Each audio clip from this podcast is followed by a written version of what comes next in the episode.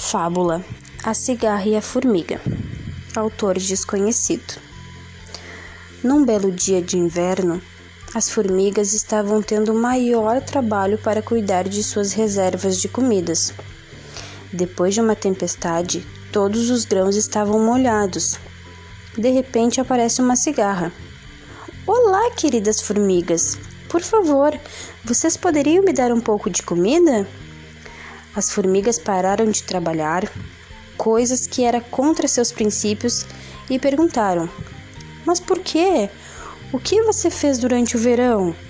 Por acaso não se lembrou de guardar comida para o inverno? A cigarra respondeu: Realmente não tive tempo. Passei o verão inteiro cantando sem parar.